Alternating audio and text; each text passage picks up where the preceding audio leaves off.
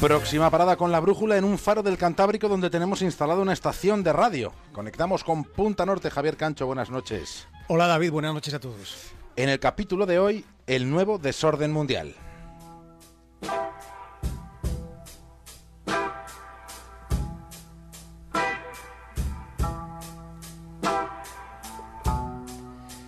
La época victoriana fue el periodo de la historia en el que los británicos expandieron y consolidaron su imperio. Ya contamos aquí en La Brújula, en un capítulo de Punta Norte, ya relatamos cómo la reina Victoria fue la primera narcotraficante de la historia. Indiscutiblemente lo fue la reina Victoria de Inglaterra, auspiciando y controlando el contrabando de opio que entraba en China durante unas cuantas décadas del siglo XIX. Ese periodo de lustre del Imperio Británico coincide con la expansión de la Revolución Industrial. Aquel fue el momento de mayor esplendor que haya conocido el Reino Unido. Aquel fue un tiempo legendario para los británicos.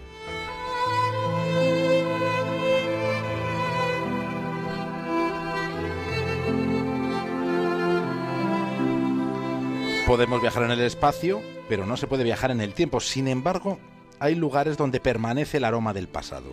Son enclaves que han quedado como encapsulados en lo que fueron tiempos duraderos que ya han transcurrido. Son parajes donde llega a sentirse la sensación de que allí el tiempo se hubiera detenido. Hasta el punto de que la esencia de lo que fueron aquellos días parece, parece que pueda llegar a percibirse. Esto sucede en el cementerio de Abney Park, que, que está en el distrito de Hackney, que está al norte de Londres. Se trata de un lugar muy silencioso que está dentro de una de las urbes más bulliciosas del mundo. Para que nos hagamos una idea, no estamos hablando de un sitio donde vayamos a encontrarnos precisamente con turistas. Al contrario, es como si allí se hubiera parado el reloj. Ese cementerio donde se enterraron a difuntos de los que ya nadie se acuerda, ese lugar muestra una extraña armonía entre la vida y la muerte, con la naturaleza apoderándose poco a poco sutilmente de las tumbas, de las cruces y de los caminos entre las lápidas. Ese rincón de Londres es un microespacio que viene a representar un monumento a la decadencia. Pero insisto, es una decadencia que ha quedado como encapsulada, que puede ser observada, olfateada más de un siglo después.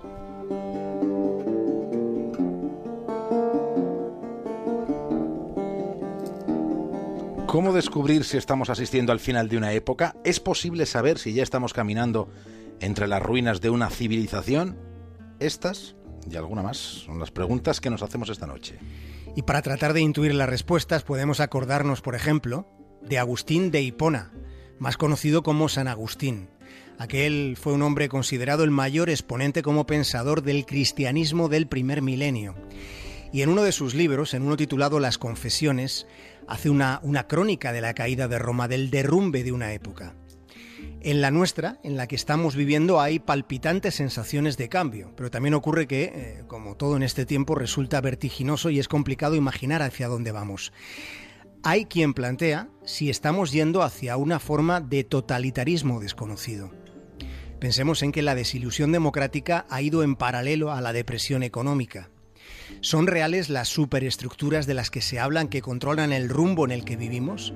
Ya explicamos por aquí, por ejemplo, que Facebook no es una red social, no lo es, es una corporación que aglutina datos, que son nuestros datos. De momento lo que parece un hecho es que el cambio al, al que estamos asistiendo es cultural, es social, es político y quién sabe, quién lo sabe si incluso ese cambio llegará mucho más allá.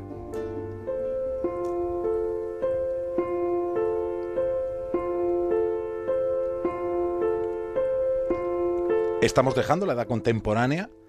A quien piensa que en toda la historia de la humanidad nunca se ha vivido un cambio tan drástico como el que está ocurriendo, como el que estamos viviendo en nuestros días.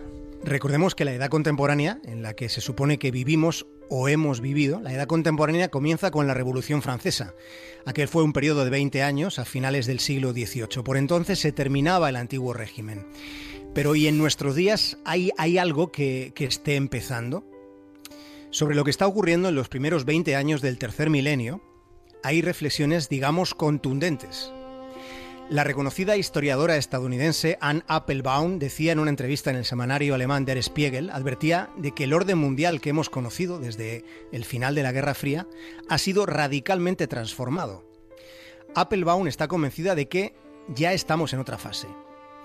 Otra opinión en esta línea la planteaba hace poco tiempo un político que fue ministro de Exteriores de Alemania, Joschka Fischer. Decía que se acerca el fin de Occidente tal y como lo conocemos. No se trata de que nosotros aquí tengamos especial interés en generar incertidumbre. La incertidumbre suele estar ya generada cuando nos ocupamos de ella. Pero fíjense en lo que escribía un profesional de la desestabilización como fue durante tanto tiempo Henry Kissinger, ya saben, el poderosísimo jefe de la diplomacia armada de Estados Unidos durante un montón de años. Hace no mucho, en 2014, Kissinger, en su libro World Order, Orden Mundial, nos recordaba algo que por otra parte pues es lógico. Decía que los periodos más conflictivos ocurren cuando el orden internacional se mueve de un sistema a otro sistema.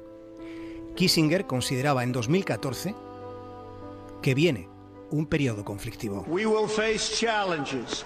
We will confront hardships, but we will get the job done. Decía Donald Trump que nos enfrentamos a retos, nos enfrentaremos a dificultades, pero haremos el trabajo, lo decía en ese tono tan peliculero que tienen algunos estadounidenses.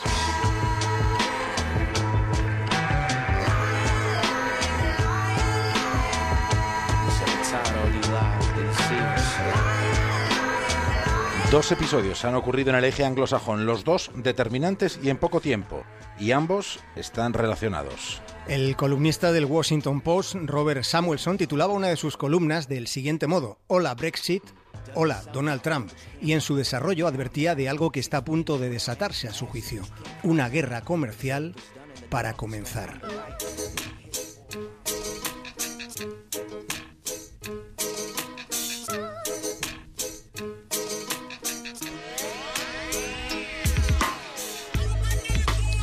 Las fichas en el tablero llevan tiempo moviéndose. China y Rusia han ido tomando posiciones. Rusia se ha aliado con Turquía, que es un país que está dentro de la OTAN. Europa sigue acumulando renglones torcidos en una década oscura. Trump y los que tiene detrás respaldan el Brexit. La alianza de los 70 años entre Europa y Estados Unidos pende de un hilo. En el último foro de Davos, el más ferviente defensor del libre mercado fue China. Igual no pensamos lo suficiente en que el gigante asiático lo gobierna un partido que se llama Partido Comunista de China. ¿Acaso albergamos alguna duda de que algo está cambiando y de que ese cambio es a lo bestia?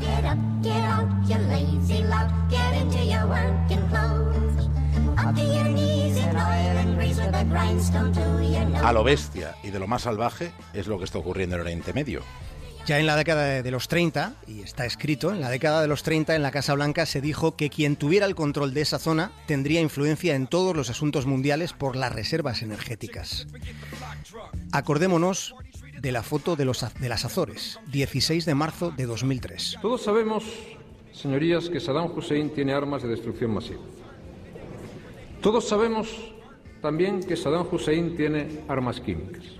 Y vuelvo a decir una vez más que la vinculación entre terrorismo y armas de destrucción masiva no forma parte del terreno de la fantasía, sino que es una realidad.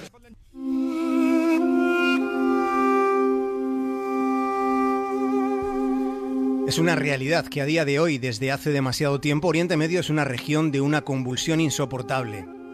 La mayor crisis humanitaria desde la Segunda Guerra Mundial viene directamente de allí, se ha dicho ya unas cuantas veces. Una crisis que ha removido los cimientos de Europa. Mientras otros cimientos, los de la Alianza Transatlántica de Estados Unidos y Reino Unido, se tambalean, según el diagnóstico que se hace desde la propia BBC. Pensemos en algunos errores clamorosos de primeros ministros británicos, desde Tony Blair y las Azores, pasando por David Cameron y su gestión de la propuesta del Brexit, y llegando hasta la mismísima Theresa May y su mayoría mutante que pasó de creciente a menguante. Eso a un lado del Atlántico. Al otro lado, en Washington, el penúltimo director del FBI testifica en el Senado llamando mentiroso al presidente de su país, mientras dos fiscales generales denuncian al inquilino de la Casa Blanca por el dinero que sus empresas ingresan de otros estados. Ni los estadounidenses ni los británicos pueden alardear de ejemplaridad. ¿Han visto alguna vez a alguien hacerse un jaque a sí mismo? Pues el otro día vimos la culminación del jaque que Teresa May se hizo a su propio ombligo. ¿Qué demonios está pasando en el mundo? Ya destacamos en un capítulo anterior reciente aquí en Punta Norte cómo la canciller alemana Angela Merkel decía que los europeos debemos tomar las riendas de nuestro propio destino. Ha llegado la hora. Lo más fascinante de todo es que una afirmación de esta magnitud, de esta envergadura, una afirmación como esta, era proclamada por la supercanciller en una cervecería de Múnich, desde una taberna en Baviera y para el mundo. Es el desorden mundial. ¿Es el enemigo? Eh, Ustedes podrían parar la guerra un momento. Que si pueden parar la guerra un momento. Why are we here? What's life all about? Is God really real? Or is there some doubt? Well, tonight we're going to sort it all out. For tonight, it's the meaning of life. Javier Cancho, mañana estaremos en el Congreso de los Diputados, así que hasta el miércoles. Os escucho, un abrazo muy grande.